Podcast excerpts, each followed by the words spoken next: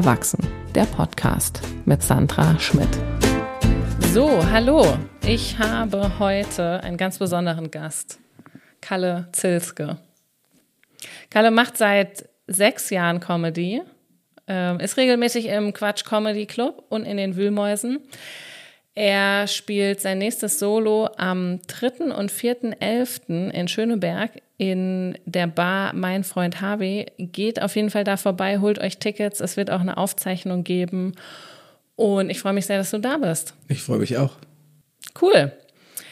Ähm, weißt du, was mir aufgefallen ist, als ich an dich so gedacht habe vor dem Podcast? Ich dachte mir so, oder ich habe mir überlegt, ich glaube, du bist einer der erwachsensten Gäste bis jetzt. Meinst du? Ja, weil guck mal, du bist in einer langen Partnerschaft, du wohnst mit deiner Freundin außerhalb von Berlin in der Wohnung und ihr habt Hunde. Ja, stimmt. Läuft Hunde, bei dir. ja. ja, und Moritz Wohl ist doch auch in einer längeren Beziehung gerade. Ähm, Nicht so lange wie du. Ja, und Alba ist auch in einer Beziehung, wohnt mit der zusammen. Okay, jetzt ruinier doch hier nicht das Setup. Anscheinend albern, weißt du? Also ist vor kurzem sogar noch mal umgezogen und ja, klar, es klingt bei mir so spießig erwachsen, wie ich wohne draußen, Rand Berlin, in einem Haus, Grundstück. Äh, äh, ich meine, ich wohne ja da nicht wirklich. Ich bin ja da nur jetzt gerade sehr oft. Wohnen tue ich ja immer noch in Berlin, Lichterfelde. Da ist ja meine Wohnung mit Lisi zusammen. Also außerhalb? Nee, das ist Berlin. Oh, ja, gerade so, oder? Ja, ja, es ist so. es ist wirklich so, letztens sind wir mit so E-Scootern losgefahren. Das letzte war so Anfang des Sommers. Ähm, und dann sind wir halt einfach hinten auf der Straße einfach gefahren bei uns, Richtung Teltow. Weil da halt nichts los ist, kannst du mit auf der Straße fahren. Und das dauert keine fünf Minuten, dann bist du in, in Teltow. Halt schön am Grenzstreifen noch. Genau, ich, hatte, ich wusste jetzt auch gar nicht, also du hast gesagt, du wohnst jetzt außerhalb in ähm, woanders. Ich meinte eigentlich Lichterfelde. Achso, nee, ich bin gerade sehr oft mit Lizzie bei ihrer Schwiegermutter draußen. Äh, die hat ein Grundstück mitten im Wald äh, äh in Brandenburg, so Michendorf, das ist so zwischen Potsdam und die Ecke da. Und es ist wirklich mitten im Wald. Es sind fünf andere Grundstücke ringsrum, es sind überall Bäume. Und da ist ganz entspannt. Das finde ich Hunde halt cool. Ja, sag ich. Ja. Dann sitze ich da immer draußen in meinem Garten sozusagen. Auf ja. meinem, ich nenne es mal meinen Landsitz. Ja. ja. Ich bin sehr erwachsen. Ich habe eine Stadtwohnung und einen Landsitz. Siehst du? Also ähm, kannst du jetzt uns ja erzählen, wie, man, wie das so ist, wenn man so erwachsen ist. Also ich finde ja viel, viel, dich ja viel, viel erwachsener. Also wenn ich in die Wohnung reinkomme, kriege ich so leichte Beklemmung auch, weil ich denke, das ist mir zu, nicht zu spießig, aber es ist so, ja, es ist alles so ordentlich. Weißt du, dann das ist so, ich fühle mich dann wieder, als wäre ich zu Hause bei irgendjemandem, weißt du? Also, weil, weil ihr halt Eltern auch seid, weißt du, weil ihr halt auch Kinder habt und das spürt man. Ja. Ja, ich glaube, genau, das muss ja so sein, irgendwie, dass man hier so ein Zuhause kreiert. Ne? Ich meine, wir können jetzt ja nicht hier voll das Chaos herrschen lassen. Also nee, ja, ist, könnte man schon irgendwie. Ne, bei mir ist auch kein Chaos zu Hause, aber bei mir ist irgendwie, weißt du, weiß ich nicht. Wie ist es bei dir zu Hause? es sieht immer noch aus wie eine Mischung aus einer, na nicht einer WG, aber ich meine, es ist schon stilvoll eingerichtet, aber es ist halt auch, es hängen halt Konzertkarten überall rum an der Wand und so ein Kram. Also nicht an der Wand, an der Spiegelwand vorne. Und so. Es, also, es ist auch nur natürlich mein Eindruck. Wie ist es jetzt für dich, hier so im Prenzlauer Berg zu sein? Ist schon komisch. Echt? Ja. Es ist so, es ist das Klischee eines Klischees. Also so, ich habe im Bad gesessen, da gibt es eine Erdbeerseife für die Kinder. Also, dann gibt es einen kleinen Schemel. Dann gibt es einen, einen, einen Schemel zum Kacken. Also so, das finde ich ja sehr praktisch. Habe ich mir das jetzt selber noch nie geholt. Ähm, und, und dann diese Paw Patrol Seife, mit der ich mir natürlich die Hände, also ich hatte die, ich hatte die Wahl zwischen der Paw Patrol Seife und der Erwachsenen-Seife. Und natürlich nehme ich die Paw Patrol Seife. Die ist tatsächlich aber auch nachgefüllt. Also ist beides Erwachsenen-Seife, nur in dem einen ist Paw Patrol drauf. Tut Toll. mir leid. Jetzt bin ich ein bisschen traurig. Ja, äh, ja, äh, genau. Ich denke mir auch, äh, viele denken immer so, äh, wir sind so erwachsen. Wenn ich mich ja vergleiche, aber mit anderen Eltern im Prenzlauer Berg, dann glaube ich, denken die, wir sind überhaupt nicht erwachsen. Aber das ist uns auch egal. Das ist ja immer der größte Trugschluss, dass andere Leute immer denken, sie wären erwachsener als alle anderen. Das finde ich ja immer so bescheuert, weil also damit hat es ja überhaupt nichts zu tun. Also erwachsen hängt ja mit so vielen Faktoren zusammen. Guck mal, ich habe, glaube ich, ich fühle mich sehr erwachsen auf der einen Seite, so, aber ich, ich lasse halt das innere Kind die ganze Zeit raus, was natürlich viel damit zu tun hat, dass man als Kind vielleicht nicht Kind sein konnte und dann im Erwachsenenalter, weißt du, dann die Möglichkeiten hat, aber man verdient jetzt Geld und kann jetzt das machen, was man als Kind nicht machen konnte. Aber ich, wenn ich überlege, ich musste ja oft genug viel zu schnell erwachsen sein. Also ich musste mit 18 aus dem Heim ausziehen, meine eigene Wohnung haben, musste mich um den ganzen Scheiß kümmern und ich konnte nicht irgendwen mal fragen, du, hm, nächsten Monat sieht ein bisschen knapp aus mit irgendwie Strom, kann mir mal irgendwer irgendwie 50 Euro leihen oder so. Da war ja niemand da, den ich fragen konnte, weil die Leute, die ich hätte fragen können, also zu denen ich Zugriff gehabt hätte, die waren ja alle in meinem Alter, alle auch 18 und hatten auch gerade so ein bisschen Geld. Und die hätte ich nicht fragen können. Also hieß es da, schnell erwachsen zu werden. Und ich habe aber das immer zwischendurch immer wieder abgebrochen auch. Also gesagt, nee, also ich habe mich immer dabei erwischt, wie ich sehr oft sehr schnell erwachsen geworden bin, so spießig so dass ich dann fast schon so, weißt du, so mit, ich habe ja vor Lisi auch Beziehungen gehabt, mit denen ich dann auch mal länger zusammen war. Mit der eine wäre ich fast in ein Haus gezogen nach Brandenburg, weil wir das von ihrer Mutter irgendwie übernommen hätten, weil die weggezogen ist. Und es wäre so, rein theoretisch, wenn ich ein paar Ausfahrten nicht genommen hätte, würde ich jetzt draußen irgendwo in Brandenburg sitzen, äh, mit meinem Weber-Grill, weißt du, äh, äh, und hätte wahrscheinlich irgendeinen spießigen Job oder so. Ja, das wäre jetzt meine Frage. Was, was hättest du gemacht, wenn du jetzt nicht Comedy machen würdest? Nee, ich wäre jetzt noch Restaurantmanager. Da war ich ja super spießig, da den ganzen Tag im Anzug rumgerannt. Haben wir in freien Tagen mit irgendwelchen Leuten immer schick essen gehen. Ähm, in welchem, äh, gibt es das Restaurant noch? Ah ja, das ist, äh, mehrere waren das ja, waren in Bayern und in, in Heidelberg waren wir. Ach so, so, nicht in Berlin. Nee. Okay. Äh, das heißt, wie lange hast du in Bayern gewohnt? Äh, drei Jahre und zwei Jahre in Heidelberg. Krass, sind auch zwei spießige Städte eigentlich. Ne? Ja. Ja. Und ähm, war, also warum hast du dann, also die Beziehung hat dann einfach nicht funktioniert? Ja, ja. Und dann also die letzte Beziehung in Heidelberg, das war sogar so eine sehr erwachsene Trennung auch, äh, weil wir uns einfach einfamilienlich getrennt haben, weil wir gemerkt haben, mh, hm, wir merken, dass es seit einem halben Jahr schon auseinanderdriftet, dass wir irgendwie halt unterschiedliche Interessen haben. Ähm, und dann kam für jeden von uns beiden ein Jobangebot rein in einer anderen Stadt. Für mich war es in Berlin, für sie war es in Frankfurt am Main. Und da haben wir dann gemerkt, okay, also egal, was wir jetzt machen, wenn der eine auf sein Jobangebot verzichtet und wenn sie jetzt mit mir nach Berlin kommt, dann wird sie mir irgendwann vorhalten oder ich werde irgendwann denken, ich hätte halt ihr die Zukunft verbaut und genauso andersrum wäre es auch gewesen. Und war das die gleiche mit dem Haus in Brandenburg? Nee, das war eine andere. Okay. Das war die, wegen, wegen der ich nach, von Berlin nach München gezogen bin. Du hast sogar in München gewohnt? Ja. Ach krass. Ach so, stimmt. Du hast ja auch, du hast das eine Bit, wo du über München redest. Ja. ja. Ah, okay. Ja, äh, ich finde auch, wenn man, äh, weil du jetzt auch gesagt hast, du, du musstest dann so schnell erwachsen werden, ähm, man kann ja dann auch gar nicht äh, irgendwie so rebellieren oder die Sau rauslassen, wenn man niemanden hat, wo man, gegen den man rebellieren kann. Ja. Deswegen. Also das haben wir daheim natürlich gemacht, da haben wir, oh Gottes Willen, haben wieder rebelliert. Weil das sind ja auch nur Pädagogen. Also es ist jetzt nicht abwertend klingen mit nur, sondern es sind halt nicht deine Eltern. Und die, also Eltern können einen, so hätten sie natürlich nicht, aber schlagen zum Beispiel, weißt du? Also dieses so, wenn dir dein Kind zu blöd kommt, dann greifen ja äh, ähm, manche Eltern ja dazu, dass sie halt, weißt du, diese, sie können härter durchgreifen. Pädagoge kann aber nichts machen, weil ihm per Gesetz halt die Hände gebunden sind. Der kann halt nur sagen, ja okay, kriegst jetzt eine Ausgangssperre. Und was machst du? Du gehst halt trotzdem raus, weil sie können dich ja nicht physisch festhalten. Sie dürfen dich ja nicht einschließen oder sowas. Das geht ja nicht. Und deswegen konntest du halt gefühlt machen, was du wolltest. Aber äh, genau, ist das dann so eine richtige Rebellion? ich glaube schon, das ist was anderes. Oder? Du hast trotzdem gegen deine Eltern rebelliert, weil der Kontakt zu meinen Eltern bestand ja trotzdem. Weil die mussten ja es ist ja nicht so, dass das Heim jetzt äh, mein Sorgerecht hatte, sondern meine Mutter hatte immer noch mein Sorgerecht und die musste ja für jeden Wumms, musste ja irgendwie unterschreiben irgendwas. Weißt du, wenn ich irgendwo nur irgendwo anders übernachten wollte, musste sie das bestätigen. Schulsachen musste sie auch teilweise bestätigen. Also so Klassenfahrten und so ein Kram. Und da habe ich dann halt hart rebelliert, weißt du, so ich habe halt gegen meine Mutter weiter rebelliert, weil die hat ja auch damals in der ganzen Familie rum erzählt, dass ich freiwillig ins Heim gegangen bin, dass ich mich äh, den Rücken der Familie gekehrt hätte und äh, ich gegangen wäre. Aber stimmte das gar nicht. Hast du denn jetzt noch Kontakt zu deiner Mutter? Nee. Ich glaube, ich habe die das letzte Mal gesehen 2007. Wow, krass. Also sie, aber äh, sie weiß bestimmt, dass du Comedy machst. Natürlich, oder? sie wollte auch mal zu einer Show vorbeikommen. Also sie dachte, sie steht auf der Gästeliste drauf. Ähm, das habe ich über Dreiecken gehört, dass sie auf irgendeiner Gartenparty auf einmal rum erzählt hat, da draußen bei sich im Dorf, dass ihr Sohn ja jetzt im Quatschclub spielt und ist jetzt Comedian und so weiter und sie steht auf der Gästeliste und geht vorbei und dann habe ich ihr über Dreiecken ausrichten lassen, dass sie das bitte sein lassen soll und sich gerne eine Karte kaufen kann, aber sie auf keiner Gästeliste draufstehen wird, niemals. Und du weißt dann aber auch nicht jetzt, ob sie gekommen ist, nee. oder? Das wird mich aber, also, es wird mich schon interessieren, weil es gibt ja auch diverse Sachen, wo ich sie erwähne, weißt du, wo ich auch über die Vergangenheit rede. Also, das wäre schon ganz witzig auf der anderen Seite.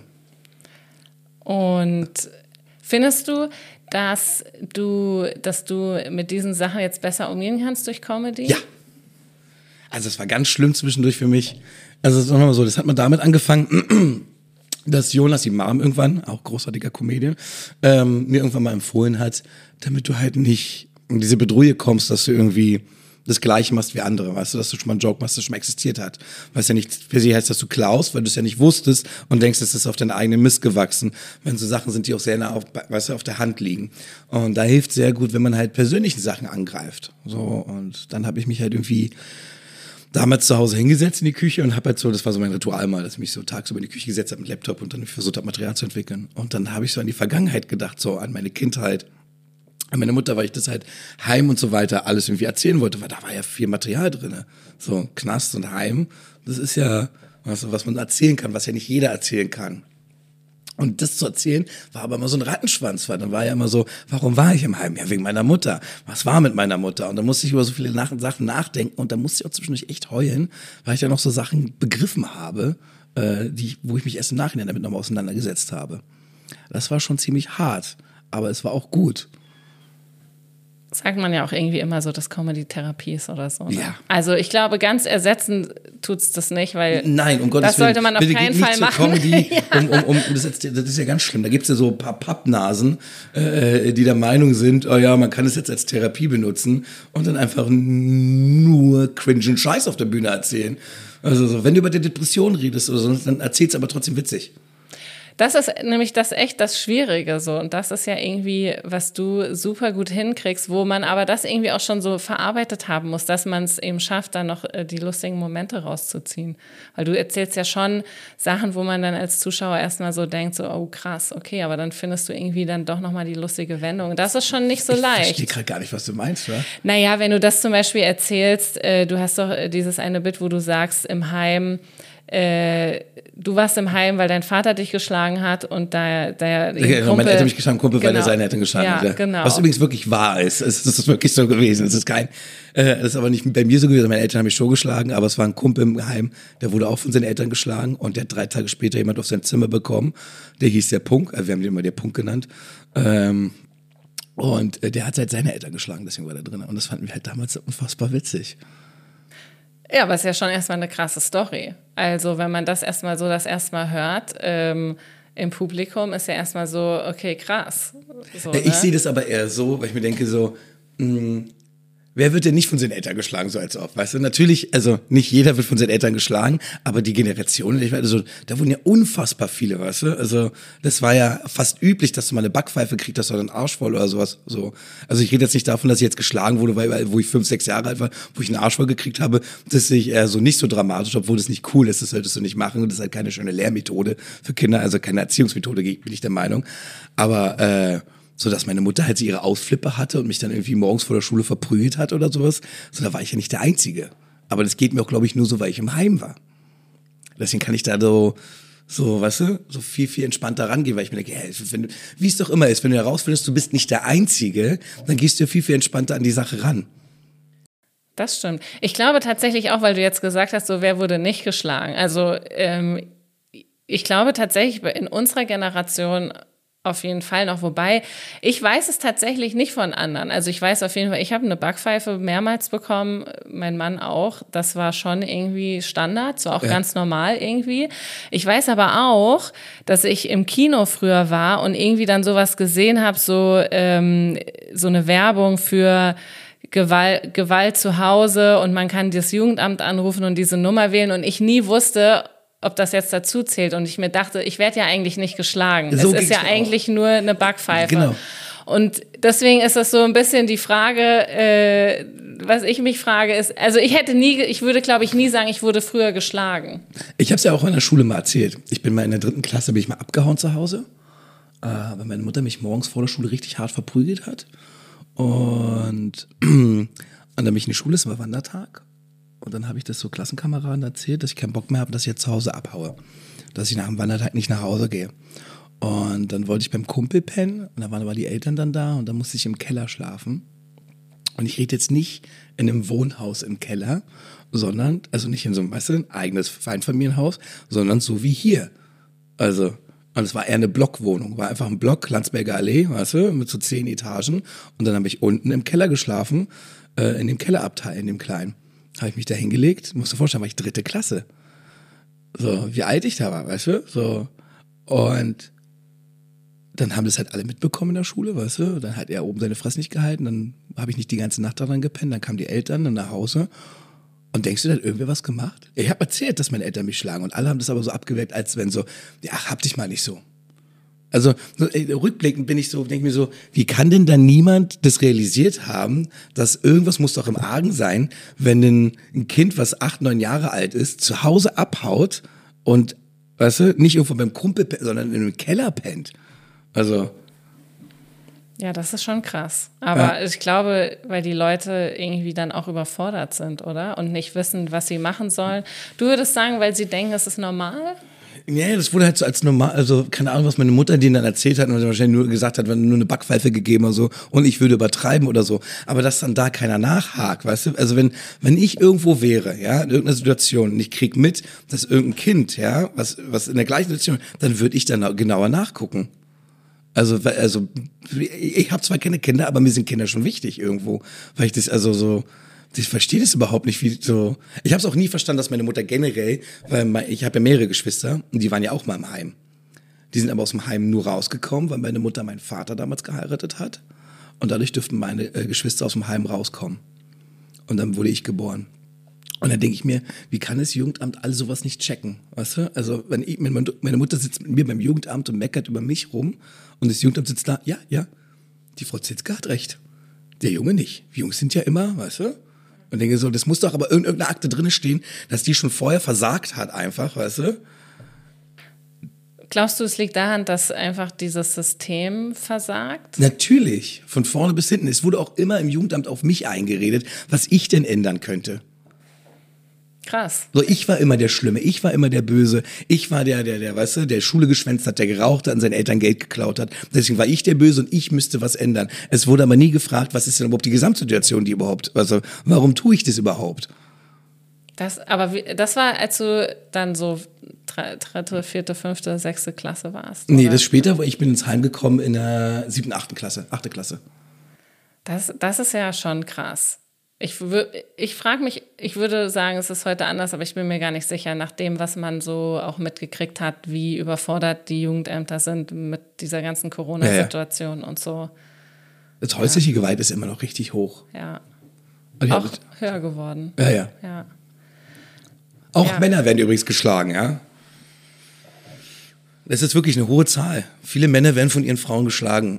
Also seien wir mal, also seien wir mal ehrlich. Wir haben oft die Situation irgendwo beobachtet auf einer Straße, wo du merkst, dass die Frau weitaus dominanter als der Mann ist. Gibt's? Das ist völlig normal. Ist ja also, also zu sagen jetzt, nee, sowas gibt's nicht, also ist ja albern. Das ist ja eine 50-50 Sache. Wie viele, weißt du, Männer sind so Pantoffelhelden sozusagen, die äh, sich von ihrer Frau schlagen lassen und sich auch denken, ja, ich krieg vielleicht auch keine andere oder so.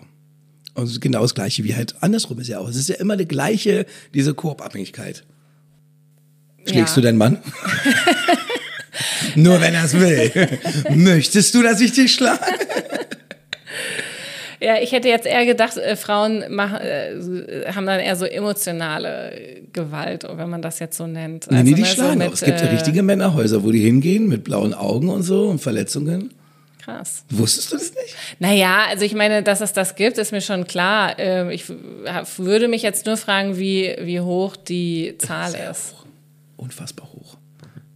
Glaubst nicht, wie viele Männer sich von ihren Frauen schlagen lassen. Es sind ja auch so Sachen, guck mal, du kennst doch Charlotte Roach. Ja. Ähm, die hat ja auch im Podcast mal erzählt, wie oft sie sich mit dem Mann gestritten hat, wie sie Sachen gemacht hat. Die hat ihm einfach eine brühend heiße Milchkanne, die sie aufgeschäumt hat, entgegengeworfen im Streit. Weißt du? Also das ist ja schon richtige Körperverletzung. Also damit kannst du Leuten richtig, richtig wehtun. So, und sowas, also das sind ja so Sachen auch so mal, weißt du, Sachen schmeißen. So, es ist ja nicht mal dieses mit der Faust ins Gesicht. Ich will jetzt gar nicht da auch weiter. Nee, das ist auch viel, viel, viel böses, böses, trauriges Thema. Ja, weil, du, du, du, ja, weil, ich, weil wir jetzt ja nicht ähm, irgendwie die Zahlen da haben und ich jetzt auch nicht da abwägen will, irgendwie wer, wen, wie oft, wie viel. Nee, ich sage auch niemanden, wer so. mehr oder weniger, aber ich sage nur, dass es existiert. Ja.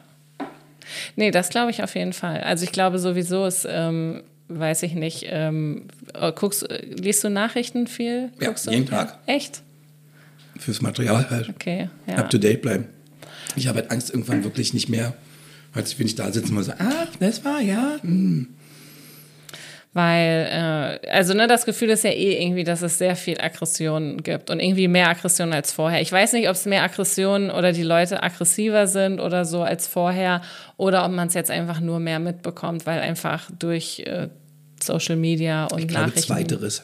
Weil Meinst du? insgesamt sinken ja mh, so Kriminalverbrechen. Früher war ja viel, viel mehr, also weitaus mehr. Das sinkt ja insgesamt schon. Wir kriegen halt nur einfach weitaus mehr mit jetzt. Also, und halt, es ist halt, es gibt kein schwammiges Dazwischen mehr. Das ist ja wie mit dem Arm und Reich, was es gibt jetzt entweder nur die aggressiven Pöbler oder halt die, die es nicht machen, aber es gibt kein, kein, keine Grauzone irgendwie. Ja, genau, mit, den, mit diesen Sachen jetzt im Schwimmbad, ne, da war es ja auch so, dass man das Gefühl hat, äh, diese Gewalt in Schwimmbädern hat zugenommen, aber eigentlich gab es das Die auch schon schon seit früher sechs, gab's sieben, acht Jahren. schon, ja. ja. Ja, das stimmt schon. Und äh, wenn du jetzt so Nachrichten liest, stresst dich das nicht, so jeden Tag äh, Mhm. immer diese Sachen zu lesen? Ungemein, es gibt auch viele Sachen. Ich lese mir auch meistens, ähm, mal angenommen, heute würden jetzt irgendwie irgendwelche Krawalle irgendwo in Rom ausbrechen, ja. Dann würde ich mir nicht heute die Nachrichten durchlesen, sondern frühestens in fünf Tagen, wenn es immer noch aktuell ist. Weil ich mir denke, ja, das geht ja eh bald weg. Ich habe immer so ein Ding im Kopf, dass ich mir denke, alles eh bald weg. Corona habe ich mich jetzt sehr spät damit beschäftigt, weil ich denke, ah ja, komm, das ist eh das ist ja. Ich habe sehr schnell den ersten Artikel gelesen mit der ersten mit Patientin Zero, was die irgendwie nach Frankreich da irgendwie ist da und da irgendwie ein Riesentheater immer. Aber ich dachte halt, ja, komm, ich beschäftige mich jetzt nicht mit irgendwas, was dann eh dann morgen wieder weg ist. Was heißt aber weg? Also, dass es dann einfach vorbei ist. Genau, dass es halt einfach nicht mehr relevant ist, drüber zu reden oder dass es halt einfach die Krawalle nicht mehr existieren oder der Krieg halt vorbei ist. Sowas denke ich immer sehr schnell, wenn ich so die Schlagzeile, ah, ich lese mir den Artikel nicht durch, das ist bestimmt morgen nicht mehr relevant, hast du jetzt gar keinen Bock drauf, das viel zu traurig oder so. Ja. Ähm, Stimmt ja aber auch bei einigen Sachen nicht, dass mir jetzt gerade was einfällt, aber irgendwie ist es ja schon irgendwie ziemlich schnelllebig. Deswegen, Mhm. also, ne, ich meine, alleine schon das mit dieser Löwin. Das, aber also, sowas mag ich, weil das interessant ist. ja. Aber ich fand es schon auch, ähm, ne, oder jetzt, das, was jetzt ja auch gerade das Ding ist, Richard hat mich gefragt, ob wir jetzt endlich mal Barbie und Oppenheimer uns angucken, so, ne? Aber ähm, das ist ja jetzt auch gerade wieder so, jeder postet darüber, jeder hat über die Löwin gepostet und es ist dann so, bis man selber die Nachrichten gelesen hat und was dazu gemacht hat, haben doch schon hundert andere Leute was darüber gemacht und dann, ja, ist doch schon vorbei eigentlich. Nicht mal deswegen lese ich die Nachrichten nicht, sondern weil ich mir denke, was soll ich denn mit der Information, dass in China jetzt wieder fünf Häuser irgendwie eingebrochen sind durch ein Erdbeben, ähm, wenn es mich ja morgen nicht interessiert, also es, Leute tun mir leid, alles gut und schön, aber ich muss mich ja nicht mit so negativen Informationen vollballern, wenn es morgen kein Thema mehr ist.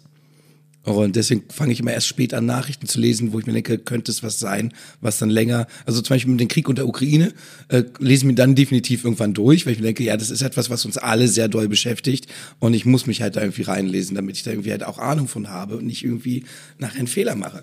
Genau, gleich bei Corona halt, weißt du, so, so eine Schwurbelecke nachher gelandet wäre. Was ich nicht glaube bei meinem, also, so. Und äh, machst du dir dann irgendwie Sorgen um die Zukunft? Nee.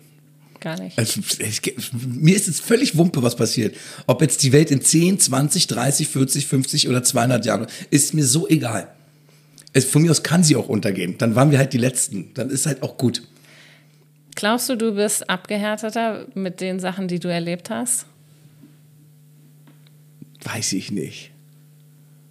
Keine Ahnung. Vielleicht. Also vielleicht nicht abgehärtet, aber so abgeklärter oder so, Ja. dass man sich nicht so in jedes äh, Ding mit reinziehen lässt irgendwie. Also mit dem Klima, ich verstehe das voll. Ich bin auch voll für diese Klimaaktivisten, ja. Ich bin da voll dafür. Ich finde es voll schön, ja, dass sich da Leute drum kümmern. Ich verstehe auch nicht, warum die sich da überhaupt nicht drauf, also was diese Klimapolitik da so hinterherhängt, dass sie uns all die Jahre verarscht haben. Ich habe eine Schallplatte zu Hause von Alf, da ist eine Folge drauf. Da geht es um FCKW und um Ozonlöcher, wo ich mir denke, wo, ist das Ozonloch jetzt? Keiner redet, ist es weg oder was? Warum redet da keiner? Das kann ja nicht weg sein. Das ist ja nicht wieder zugewachsen oder so. Aber da redet keiner drüber und das war schon damals zu Schallplattenzeiten Thema und niemand redet, also denke mir so, wir wohnen halt jahrelang verarscht, aber ich denke jetzt so, ich habe auch keinen Bock, mich damit jetzt auseinanderzusetzen. So, ich selber habe meinen Körper eh nicht wie ein Tempel, also weißt du, ich bin mit dem Körper umgegangen wie die ganze, äh, wie die ganze Nation, äh, äh, Menschheit mit der Welt und der wird jetzt auch irgendwann seinen Geist aufgeben mit, keine Ahnung, 60, 70. Und danach mir die sinnvoll ist mir egal. Ja, ist ja optimistisch. 60, 70. Ja, ich war beim Arzt und der hat gesagt, das sieht gut aus. Echt? Ja. Was hast du machen lassen? So Bluttesten und ja, so? Ja, alles. Also ich kriege noch die Ergebnisse. Der ist jetzt zwei Wochen im Urlaub und wahrscheinlich wird es wie so ein schlechter Joke sein, dass er sagt, ich habe eine gute und eine schlechte Nachricht. Die gute ist, sie haben noch zwei Wochen zu leben. Die schlechte ist, ich hätte sie vor zwei Wochen sagen müssen. Ähm, äh, aber was, was hat der jetzt alles gemacht bei dir? Äh, der hat erstmal nur Blut abgenommen, weil ich so Schmerzen in der Seite hatte. Und ich mir dachte, ja, jetzt wird es langsam Zeit mal auch generell diesen Check-up zu machen, weil ich hier über 35 bin. Und jetzt mache ich hier einmal die große Hafenrundfahrt. Ähm, Magenspiegelung machen muss ich auf alle Fälle, weil ich so oft Sodbrennen habe. Ah, Magenspiegelung, okay. Darmspiegelung, Blut abnehmen hat er schon gemacht. All den ganzen Kram. Er meinte dann auch zu mir, wie viel ich denn rauche am Tag. Und dann meinte ich so, hm, wie viel Zigaretten? Keine Ahnung. Ich rauche sehr viel Gras. Und er meinte, ja, wie viel denn? Ich so, hm, keine Ahnung, zwei Gramm am Tag und, und dann Zigaretten, ist, ja, so zwei, drei Schachteln in der Woche vielleicht. Das ist unterschiedlich. Also so. Und er so, okay. Ich so, ja, aber mir ist auch ganz wichtig, er sagt, dass ich früher äh, sehr viel Amphetamin genommen habe, meinte ich so, äh, dass ich manchmal halt auch Sorge um Nieren und so ein Kram. Ähm, und das habe ich viel, früher in der Gastrozeit genommen, sehr viel Amphetamin und Kokain. Und heutzutage meine ich noch ab und zu mal so Kokain so. Und dann meinte er so, ja, okay, solange sie das Amphetamin weglassen, ist ja alles gut so, okay, kokainfreie Fahrt oder was? Und dann verschreibt er mir am Ende trotzdem gegen meine Schmerzen nur scheiß Ibo, nicht mal verschreiben, nehmen Sie eine Ibo. Ich dachte, ich krieg Tramadol oder so, weil ich so richtig Schmerzen hatte. Was ist jetzt für ein Fuscher, weißt du? Entweder. Wahrscheinlich ist einfach auch nur so ein Nerv im Rücken. Vielleicht musst du einfach nur mal Yoga machen. Ja, nee, es fühlt sich richtig schlimm an, ey. Das ist ganz schlimm. Das, er meint auch, ist irgendwas nur eingeklemmt. Nee, ist nicht. Sonst wäre das jetzt nicht seit drei Wochen. Kann, es kann trotzdem sein. Wir hatten uns doch mal unterhalten. Du hast mir doch auch mal erzählt, du dachtest, du hast Herzschmerzen. Ja. Das hatte ich nämlich ja auch. Und dann der, also bei dir und bei mir hat der Arzt ja gesagt, es kommt vom Rücken. Ja. Und deswegen. Paranoid, der man immer wird. Man wird ja auch älter, war. Ich habe geraucht, ich habe ein Leben gehabt, war. Nicht, dass es jetzt bei einem so weit ist. Man hört ja ständig, wie Leute abklappen. Bei einer guten Freundin ist auf dem Stuhl einen 21-jährigen Herzinfarkt abgestorben. Und der war Sportler. 21? Ja. Auf dem Schulhof. Herzinfarkt gekriegt während der Hofpause. Aber wer weiß, was mit Sportlern, ähm, ist da nicht immer manchmal was so ja. mit Sportlerherz und so? Ja. Das ist ganz oft Wir wollen jetzt hier nicht Sport ist Mord. Den Teufel an die Wand malen. So. So. Sorry. Was, was machst du jetzt? Also Rauchen hier drinnen nee, Ich wollte so. jetzt keine Zigarette anmachen. Das wäre jetzt ziemlich dreist gewesen. Hier steht nicht mal ein Aschenbecher. Es riecht nicht nach Rauch. Und jetzt gedacht, ich mache mir jetzt selbstverständlich eine Zigarette an oder was? Nee, ich mache mir nur einen Joint an. Alles gut. Okay, na dann. Auf mein Handy nur laden. Ah ja, cool. Ja, ähm, ich überlege gerade, also wir sind am Ende, wir können aber auch noch ein bisschen reden. Ähm, sind wir schon am Ende, ja? Naja, wir haben auf jeden Fall, ich dachte, mit dir wird der Podcast auf jeden Fall 45 Minuten gehen. Und jetzt haben wir eine halbe Stunde, also von daher. Da müssen wir ein bisschen was Fröhliches noch reden, oder? Das ja, war jetzt ziemlich traurig. Leute sitzen jetzt zu Hause und überdecken ihre eigenen Traumata. Seid lustig, geht raus, habt Spaß. Genau, das, ah, siehst du, das wollte ich dich auch noch fragen. Ähm, weil ich finde ja so diese Sachen, die du erzählst, deswegen finde ich das ja auch so spannend. Also du hast ja diese krassen Sachen alle erlebt und in deiner Comedy merkt man aber, dass es dir jetzt gut geht und dass du das so überwunden hast. Und das ist ja für alle Leute, die das so sehen, auch voll äh, ermutigend, weil man sich ja so denkt, krass, Kalle hat den Scheiß erlebt und ne, ist jetzt dieser Mensch geworden. Wenn der das schafft, schaffe ich das auch. Sehr voll so empowering, was du machst. Ich weiß gar nicht, ob du das weißt, aber ähm, cool. Ähm, und ich habe mich jetzt gefragt, ob du jetzt so, auch wenn du ein neues Solo mal wieder aufnimmst oder Solo machst, ob du auch mal dann über mehr so, weiß ich nicht, andere erwachsenen Sachen redest, nicht immer nur Drogen und so. Ich sag dir warum, weil wir werden ja alle älter. Und irgendwann ist diese Zeit ja auch mal vorbei und dann, ne, guck mal, du Nein. wohnst jetzt schon in Lichterfelde seit Jahren und ne, du wirst, du, wir haben festgestellt, du bist auch erwachsen. Also Komm jetzt. Ich rede schon über viele erwachsene Sachen eigentlich. Und deshalb gar nicht so viele Drogen drin. In deinem, in deinem einen Solo, der Die Rache des Hurensohns, redest du, finde ich, tatsächlich über sehr viele erwachsene Sachen. Genau. Ja. Über dieses, dass sie halt raus, dass alle anderen erwachsen werden, ich Ja. nicht erwachsen werde. Ja, also ich, das wird schon viel mehr. Also es wird alles noch erstmal noch so ein Rückblick von damals. Also ich werde viele Geschichten immer noch von früher erzählen, weil ich da noch echt viel Futter habe. So aus der Heimzeit werde ich noch viel erzählen. Da wird sehr viel kommen noch. Ähm, dann schreibe ich auch gerade an meinem Buch. Und in meinem Buch sind ja auch so kleine Kurzgeschichten drinne, Auch so ein bisschen von früher. Wann kommt das raus? Ende Jahre, Anfang nächstes. Ja, bin ich schon gespannt drauf. Cool.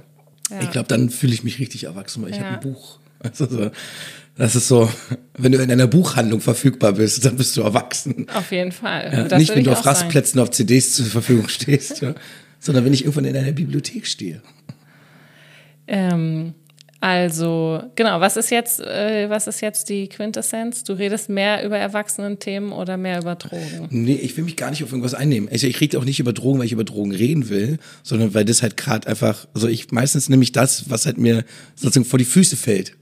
So, ich setze mich nicht hin und, also das habe ich ja früher versucht, zwingend, ich wollte so krampfhaft über die Zeit, äh, weißt du, wegen Schwarzfahren, Knast und wegen Heimreden.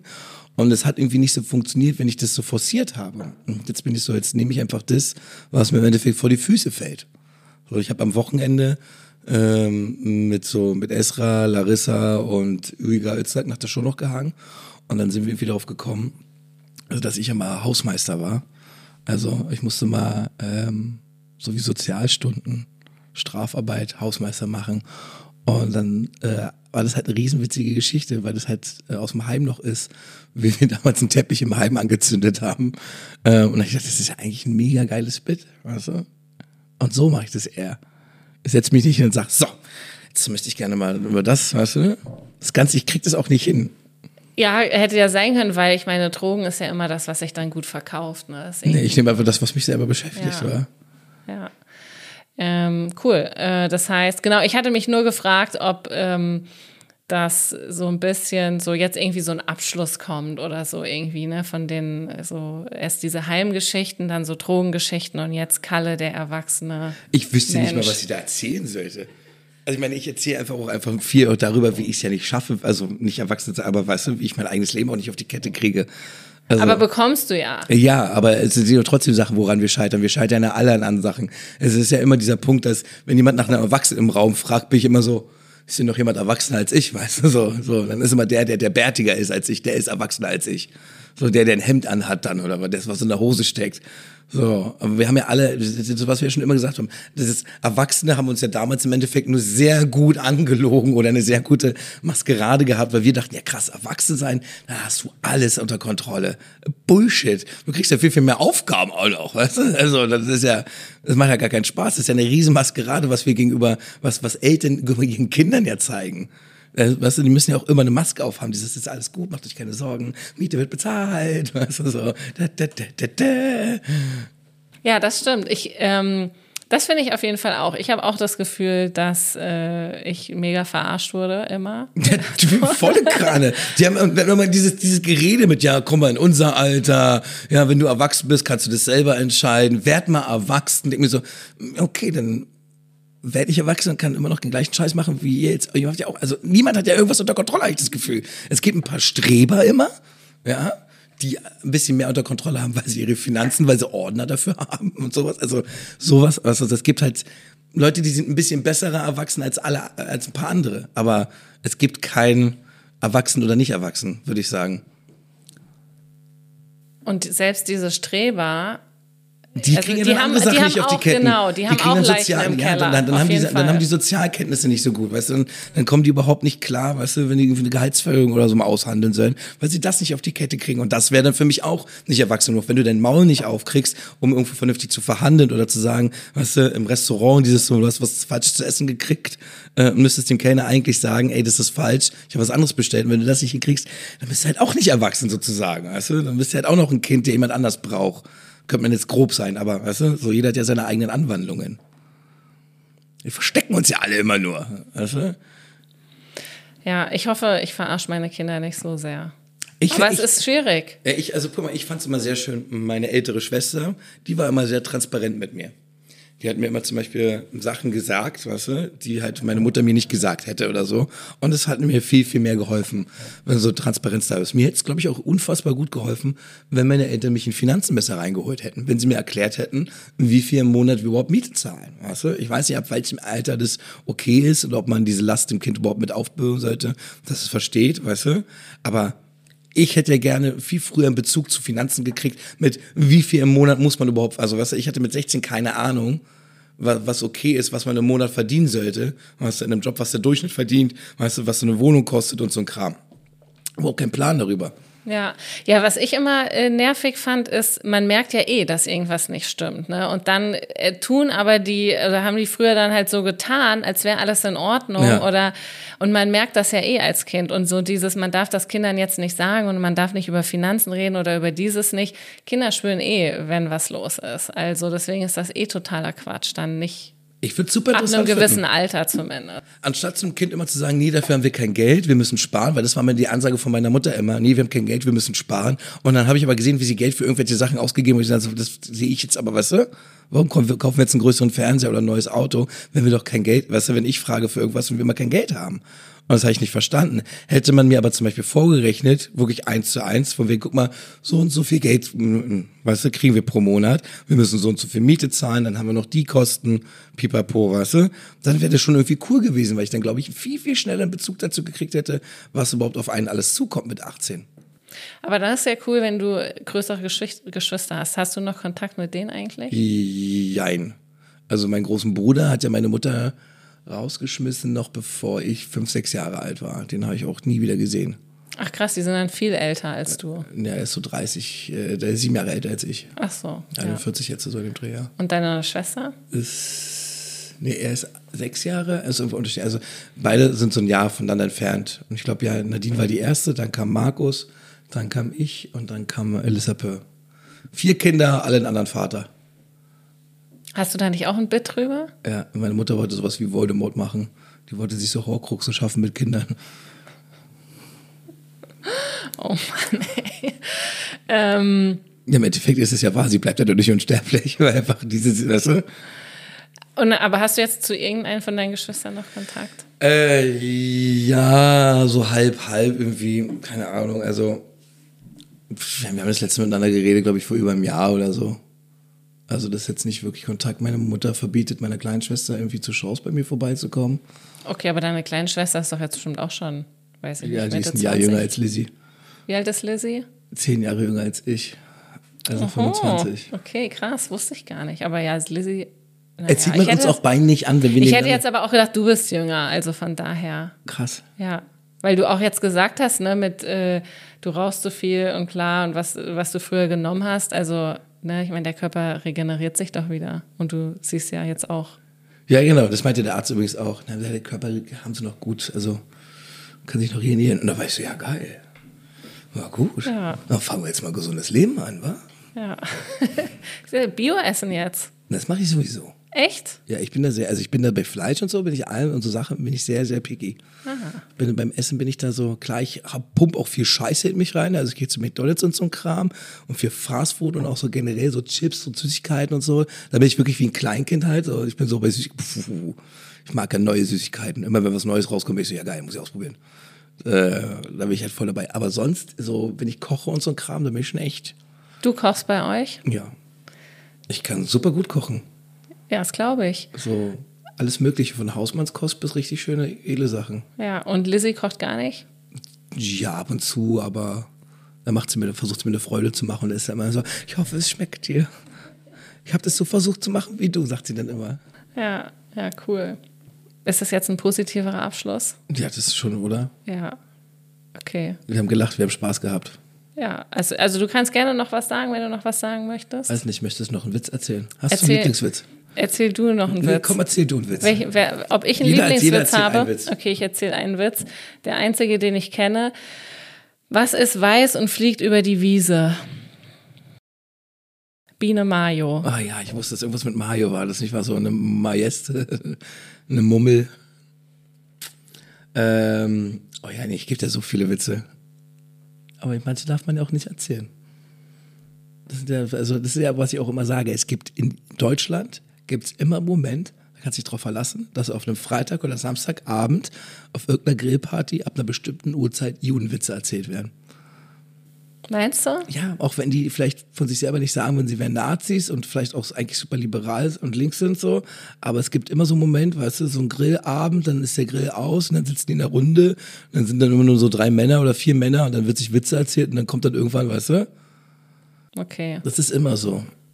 Deswegen ärgert mich ja so, und dann wir uns immer rumheulen, wenn wir mal nicht PC genug sind. Wir denken so, wir sind schon echt PC, Alter, wirklich. Also, wir gendern auf der Bühne und so, jetzt krieg dich mal wieder ein. Also. Und genderst du auf der Bühne? Ja. Aber ja, ich versuche zumindest mein Bestes. Aber in deinen Bits auch? Ja. Nein, nicht immer. Also, ich versuche es in der Moderation zu machen, aber in den Bits versuche ich jetzt nicht, also, weil dann muss ich ja nicht gendern. Wenn es ein Pilot ist, ist es ein Pilot. Ich sage nicht, und dann bin ich zu den Pilotinnen gegangen. Also, es war nur ein Pilot, es war wirklich ein männlicher Pilot. Das ist meine Geschichte. Vielleicht war er auch weiblich, aber in meiner Geschichte ist er männlich. So, da ist es ja egal. Ah, krass. Weil das mache ich noch nicht. Also, ich habe mir das bei Esra macht das immer sehr, sehr äh, oft. Und ich habe mir das auch so langsam angewöhnt, weil ich denke, wenn ich nicht jetzt damit anfange, dann kriege ich es irgendwann, weißt du, ich muss mich herantrainieren. Ich äh, versuche eher abzuwechseln, also dass man immer mal die, mal die Form nimmt. Ja, dann gibt es auch wieder ganz, das ist ja. ein Krisenfass, aber ähm, es ist einfach von, von der Sprache sehr holprig. Also kannst du merken, es ist wie ähm, mit äh, innen kann man immer ganz gut machen. Kannst du merken, diese Pause, die lässt wie bei Spiegelei. Bei Spiegelei ist eine Pause? Ja, zwischen Spiegel und Ei. Spiegelei. Ja, okay, verstehe. Ja, Ärztinnen. Ja. Ja, du machst das echt gut. Das, ja, weil ich finde, genau, manchmal, ich merke das manchmal, wenn ich mich mit anderen unterhalte, die ist dann schon so eine sehr bewusste Pause und das ist schon, ja, und auf der Bühne, wenn man eh nervös ist und an total viele Sachen denken muss oder ja. dann ist das schon nochmal. Ja, ja, du musst es in der Bitch schon so vom Vorfeld wahrscheinlich mit drin haben. Das im Nachhinein zu ändern, ist ja eh Blödsinn. Ja. Also, nee, ich dachte jetzt, du machst das halt, wenn du moderierst. Ja, oder? da probiere ich ja. das halt zu machen irgendwie. Also ich versuche mich immer, ich denke mir immer so, es ist besser, es zu probieren, als es gar nicht zu machen. So, lieber, lieber mache ich es falsch, weißt du? Also, so, ich probiere es und machst dann irgendwie falsch, aber zeig wenigstens auch den guten Willen. So. Das ist immer noch besser, als zu sagen, nee, kann ich nicht, mache ich nicht, haben wir früher schon nicht gemacht. Oder man sagt, ja, man, es bringt nichts und warum soll man das jetzt machen? In drei Jahren interessiert sich eh niemand mehr dafür. Ja, das kann man auch denken. Oder man sagt halt, in, wie ich halt immer sage, in ein paar Jahren geht die Welt eh unter. Na, ich bin eh der Meinung, wir sollten eine Riesenparty veranstalten. Lasst doch mal aufhören. Lasst doch mal alle Schulden auf Null setzen, das restliche Geld, alles, was wir haben, einfach eine Riesenparty veranstalten und dann gehen wir alle mit dem Knall. Siehste? Schießen alle Atomraketen mit einmal ab, pupp, machen so eine riesengroße Selbstmordparty wie eine Sekte, trinken alle Limonade, die vergiftet ist. Uh. Ja, aber vielleicht noch zehn Jahre warten. Ja, natürlich. Von mir aus auch 20. Ja. Ah, ich glaube, mir fällt gerade ein, siehst du, ich glaube, du sagst das auch so, weil du keine Kinder hast. Das ist ja. immer der kritische Faktor bei der ganzen Sache. Deswegen setzt ja. auch keine Kinder in die Welt. Das finde ich auch super schwierig, so da ähm, den Kindern so nicht sich da reinzusteigern, was diese Zukunftsängste angeht. Ne? Da, oh ja, du willst ähm, ja nicht, du willst sie ja nicht mit fünf Stunden dahin erziehen, dann wird so, du pass mal auf, also es könnte sein, dass du vielleicht gar nichts mehr, weil dann sind die nachher, warum soll ich in der Schule lernen? Ja. Ich lerne ja fürs Leben, nicht für die Schule und ein Leben haben wir nicht, fick dich, weißt du so. Das ist natürlich auch schwierig und das, ja. dass die so Depression kriegen nachher. Ja, genau. Ist ja jetzt auch äh, viel mehr geworden, ne, bei Kindern und Jugendlichen. So, okay, scheiße, jetzt sind wir schon wieder. Bei Depressionen. Ja. Du wolltest noch einen Joke erzählen. Und dann hast du gesagt, es gibt so viele Witze, die man nicht mehr erzählen darf. Was ja gut ist, dass man die nicht erzählen darf. Das sollte übrigens nicht heißen, dass ich es äh, schade finde, dass man keine Judenwitze mehr erzählen darf. Es ist schon ganz gut so. Und ich finde, da sollte härter durchgegriffen werden, auch in Deutschland. Also viel mehr. Nee, was wird, äh, äh, keine Ahnung. Mir fällt jetzt einfach wirklich so spontan kein Witz mehr ein. Doch, pass auf, pass auf, das, äh, äh, den kennt man auch. Den hat Quentin Tarantino mal sehr toll in Desperados erzählt oder so. Ja, ein Mann kommt in eine Bar rein und geht zum Barkeeper rüber und sagt zu dem, pass auf, ich pinke jetzt von hier aus in das Glas da drüben. Da steht so drei Meter weiter auf dem Tisch ein leeres Wasserglas. Und ich packe jetzt seinen Schwanz aus und ich werde von hier, vom Barhocker bis rüber in das Glas pinkeln, ohne dass ein Tropfen daneben geht. Und ich wette mit dir um 500 Euro. Und der Barkeeper ist so, wie? Also, also wenn sobald nur ein Tropfen daneben geht, meint der andere so, kriegst du von mir 500 Euro. Ne, das ist niemals, weißt du? Funktioniert das. Und der Typ packt seinen Penis aus und er fängt an loszupinkeln. Und der pinkelt alles voll. Den Tresen, die Flaschen, alles pinkelt der voll. Der Barkeeper, weißt du, ihm läuft die Pisse runter im Gesicht. Er pinkelt alles voll und nicht ein Tropfen geht in das Glas. Und der Barkeeper steht lächelnd da und ist so, na, hast jetzt 500 Euro verloren, wa? Und die Pisse läuft ihm richtig im Gesicht runter. Und er sagt, ja, warte ganz kurz. Und dann geht er rüber zum Bärtisch, quatscht da mit Leuten. Und dann kommt er wieder und drückt dem Barkeeper die 500 Euro in die Hand und setzt sich wieder hin. Und der Barkeeper ist so, aber warum bist du denn noch so gut drauf? Du hast gerade 500 Euro verloren. Du hast so eine Wette verloren. Und er so, ja, aber ich habe mit denen da drüben um 1000 Euro gewettet, dass ich dich und deine ganze Bar vollpissen kann und du trotzdem immer noch lächelnd dastehst. Ja, geil. Ist auch ein guter Film auf jeden ja. Fall. Das könnte man mal wieder gucken. Ja, cool. Gut. Sehr schöner Witz. Dann haben wir zum Lachen am Ende ja, gehabt. Sehr gut. Vielen Dank, dass du da warst. Dankeschön, dass ich da sein durfte. Erwachsen, der Podcast mit Sandra Schmidt.